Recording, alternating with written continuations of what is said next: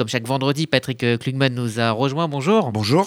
On va parler avec vous de République avec ces deux sujets qui ont animé, émaillé la semaine. Tout d'abord, cette fracture générationnelle que révèle la LICRA qui publie dans sa revue Le droit de vivre une enquête hein, sur la perception de la laïcité chez les jeunes. Et plus d'un lycéen sur deux se dit désormais favorable au port de signes religieux ostensibles dans les lycées publics. Mario Stasi était notre invité ce matin. Je propose de l'écouter.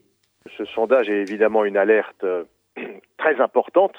Il vient pas de nulle part, ce sondage. Il vient des, constats que nous avions dressés euh, lorsque nos bénévoles euh, se rendent dans les lycées, les collèges, les écoles primaires et qu'ils viennent expliquer ce que sont le racisme, l'antisémitisme, la laïcité, les génocides et autres. Et on voyait la multiplication de questions qui, qui partaient d'une ignorance, d'une incompréhension et, et, d'une diffusion d'un modèle euh, à l'anglo-saxonne, un modèle qui n'est pas le modèle républicain français, pour être tout à fait clair. Euh, et c'est alarmant. C'est aussi de façon inconsciente euh, les idées euh, diffusées par, par l'islamisme politique. Voilà donc ce que disait Mario Stasi ce matin. Il disait également que l'école n'était plus un sanctuaire. Non, on le sait, et on le voit. L'école n'est plus un sanctuaire et à aucun point de vue. Je vous rappelle que depuis une vingtaine d'années, euh, les enfants juifs, pour la plupart, ont dû quitter l'école publique, ce qui est euh, un renversement historique sidérant. L'école euh, publique n'est plus un sanctuaire, donc c'est un lieu parfois de grande violence. L'école publique n'est plus un sanctuaire puisque on a vu des assassinats perpétrés dans l'école. On a commencé avec Ozaratora à Toulouse et puis évidemment on a vu des profs. On peut ne, pas ne pas évoquer Samuel Paty à ce moment-là. Donc l'école n'est plus un sanctuaire, c'est même le lieu euh, euh, figuré de la déconstruction euh, de, l'idéologie républicaine. La République, elle s'est installée par l'école publique. La République, elle a marqué les esprits, elle a gagné la population, les territoires par l'école publique laïque et obligatoire. Et on a l'impression que c'est là où ça se déconstruit. Donc je comprends très bien l'inquiétude de, de mais il faut que la laïcité cesse d'être une invocation, comme une, langue morte sur laquelle nous nous déchirerions toute la journée. La laïcité n'est pas une religion. La laïcité n'est pas une croyance. C'est la manière que nous avons d'administrer le commun et le singulier. Et je pense qu'on a vraiment de l'intelligence à produire là-dessus. Mais là, elle est carrément remise en cause hein, par les générations de futurs électeurs. Cela peut, peut amener des, changements en profondeur dans la société française dans les dix années à venir. On ne peut pas rendre comptable euh, une jeunesse euh, qui vit dans un pays qui est désorienté, où il n'y a plus de modèle, où il n'y a plus d'incarnation, et que ça se passe mal à l'école, et où les profs sont laissés à eux-mêmes avec un, corpus idéologique extrêmement important, mais qu'on a du mal à rebrancher sur la réalité sociale, euh, éducative ou territoriale. Bon, donc évidemment, il, faut, tout reprendre à zéro, mais la France, elle a inventé ce logiciel de la laïcité. On est un des seuls pays d'ailleurs à le proclamer et à l'avoir euh, théorisé, parce que ce n'est pas un modèle naturel eh bien, il faut, euh, il faut encore une fois laisser deux minutes l'incantation et regarder comment on fait pour vivre ensemble. C'est ça la laïcité. Comment euh, on n'a pas à vivre ensemble autour de, la figure abrahamique. Je suis désolé. Ce qui me, doit me rapprocher d'un jeune d'origine euh, moins jeune musulmane, c'est pas Abraham en commun. C'est c'est où est-ce qu'on va aller samedi soir ou se retrouver quand on pouvait y aller d'ailleurs. Mais il faut rebâtir notre commun citoyen. Et notre commun citoyen, c'est pas les origines divines, c'est nos lendemains ensemble. Et c'est euh, décloisonner, décloisonner l'école, décloisonner les villes, décloisonner les quartiers, décloisonner les immeubles. C'est tout ça aussi euh, qu'il faut euh, apprendre à bâtir et déconstruire les peurs, déconstruire les préjugés, tout cela.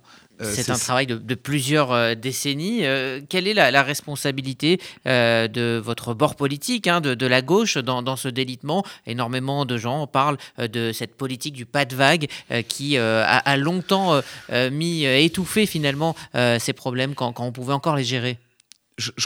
la gauche, elle incarne le malaise au sein de la laïcité. D'abord parce qu'elle a porté l'exigence de la laïcité contre la droite. On va commencer par ce rappel historique. Euh, et ensuite, vous avez deux familles de gauche qui se déchirent sur cette question. Vous avez, pour la faire très simple, Manuel Valls d'un côté, tenant d'une laïcité euh, verticale, euh, intransigeante, et de l'autre, vous avez ce qu'on appelait la laïcité ouverte, dont l'un des, figures, c'est Jean-Louis Bianco, qui a été très proche de, de Ségolène Royal et qui a animé l'Observatoire de la laïcité. Et vous avez cette donc c'est une bataille qui fait ravage à gauche, beaucoup plus qu'entre la gauche et la droite.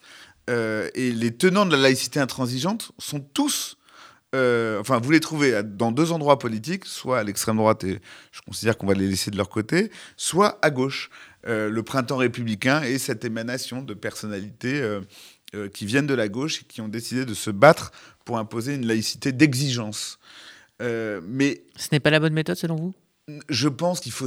le problème, c'est que ce débat anime passionnément quelques intellectuels et quelques revues et quelques publications, mais on a un enjeu citoyen la laïcité, euh, ce n'est pas qu'une idée. Ça doit être, encore une fois, quelque chose qui doit brasser.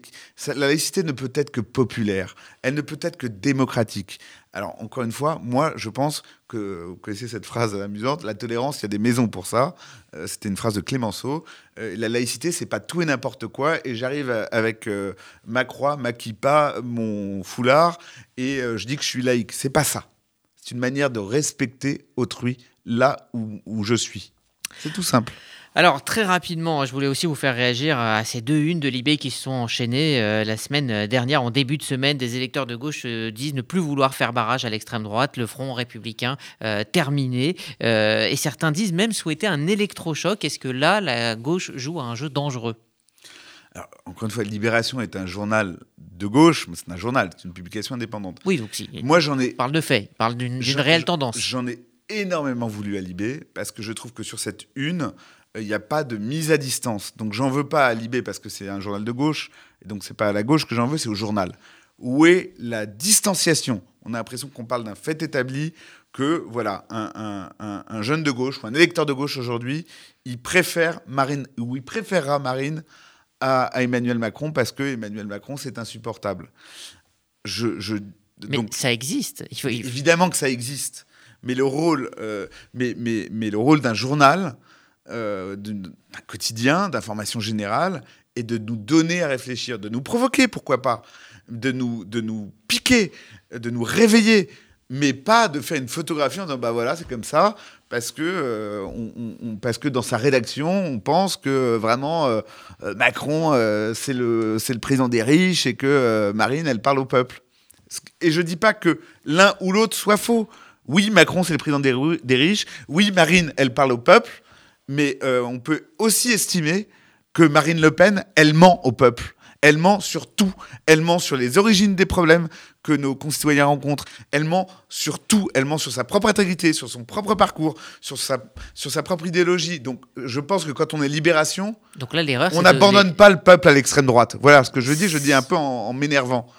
Et, mais je, je, en vous disant cela un peu énervé, je, je me rends compte combien moi j'ai vieilli parce que je suis venu à la politique par cela et à la gauche par cela, par le barrage républicain. Euh, c'était impensable. Toute autre alternative que, euh, que, l'extrême droite était bonne à prendre.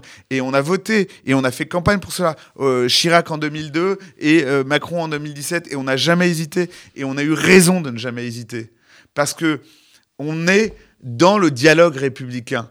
Et moi, tant que je pourrais critiquer vivement Emmanuel Macron euh, pour ce qu'il fait, ce qu'il fait vraiment de, moche, y compris là, euh, réduire les allocations, euh, les minima sociaux des plus faibles au 1er juillet, dans un pays qui est touché par, par le Covid et la crise, oui, on a le droit de le dire. Mais pour, pour autant... La mise au même niveau est dangereuse. Y a, voilà, il n'y a pas d'équivalence avec l'extrême droite, qui est une autre histoire, un autre projet, et, et qui est antinomique avec ce qui fait la République française.